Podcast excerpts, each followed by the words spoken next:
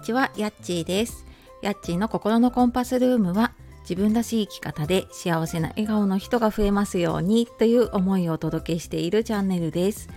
本日もお聴きくださいましてありがとうございます。え週の真ん中水曜日ですね。いかがお過ごしでしょうか？新年度新学期が始まってねまだちょっと慌ただしかったりしている方も多いかと思うんですけれどもね、まあ、少しでもちょっと自分を癒す時間を取りながら、えー今日も楽しんでいきましょう。で今日はですね手書きかデジタルかあなたはどっちっていうお話で、まあ、仕事をね効率よくするのに、まあ、手書きがいいのかなデジタルがいいのかなってちょっと私が今考えていることを雑談的な感じでねお話をしようかと思います。で、えーその前に一つお知らせです。えー3月の終わりから無料のメール講座5日間のメール講座とメルマガの方をえスタートというか、まあ、再スタートですね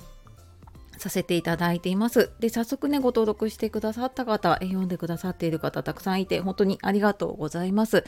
で、えっ、と、こちらね、登録すると3つプレゼントが今もらえて、まあ、自己肯定感に関するものとかね、捉え方を変えるにはどうしたらいいかとか、えっ、と、まあ、あとちょっと自分の価値観を見つめ直すようなね、まあ、そういった特典が、えっと登録するともらえるので、よかったら説明欄の方から見てみてください。で、えー今日のですね手書きかデジタルかっていうお話なんですけれどもこれを聞いているあなたは手書き派ですか？それともデジタル派ですか？どちらでしょうか？なんかこの話は私多分だいぶ前にもねあのスタイフの方でしたかなっていう気はするんですけどやっぱりその時その時の自分の環境だったりとか生活のスタイルによってねやっぱり見直すことが必要だなっていうのをねちょっと今感じています。であの私自身はどうかっていうと、まあ、家でね仕事するようになってから結構ノートとか手帳とかすっかり手書きで、えーやることがね増えてきました。でなんかノートにね手書きで書く感覚ってやっぱり昔やってたのもあってねまあなんとなくこの方が自分の思考が整理されやすかったりとかなんか後から見見返しやすかったりするなと思って、まあ、結構ね気に入ってあの手書きをね続けていました。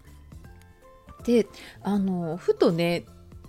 あの私スマホも iPhone 持ってるんですけど iPad を持っていたんですけどでなんかそれを最近使うことが少なくなったなって感じていてなんか時々ちょっと動画を見るとかそういうのには使ってたんですけどあんまり使ってないなって思ったんですね。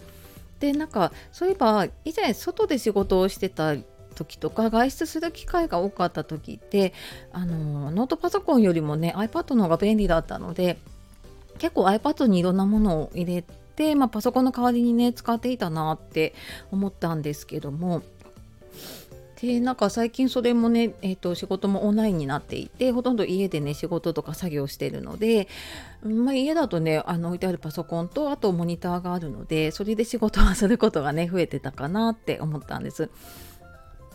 であのちょっとねなんか前から気になってて iPad にえっ、とノート代わりに使ってる方とかいるじゃないですか。でなんかそれをノート代わりに使うってどうするんだろうなってちょっと気になって調べてみたんですね。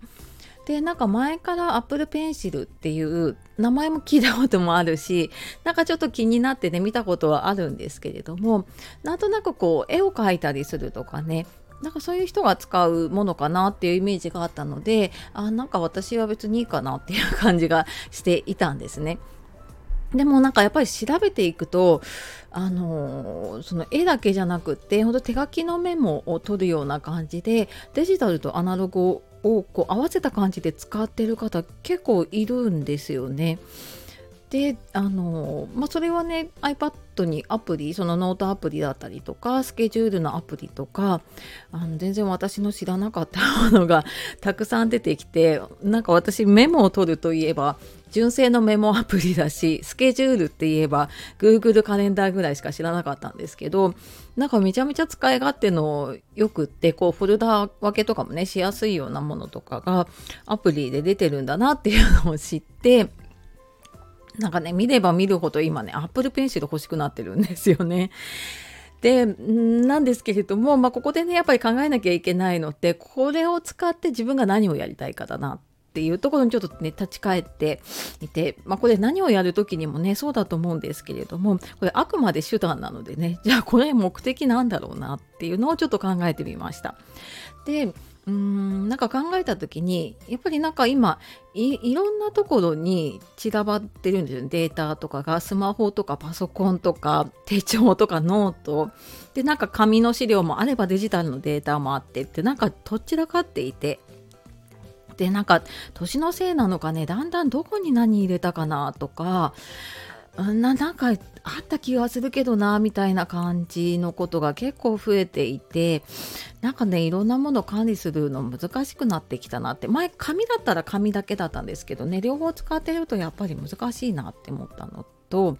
あと外でね仕事をしたりとか作業をするってなった時にノートとか紙の資料とかだとやっぱり持ち歩かなきゃいけないっていうのがあってね。なのでやっぱりあの他の場所でね仕事をするのであればちょっと持ち歩きやすいようなデータの方がいいなっていうのと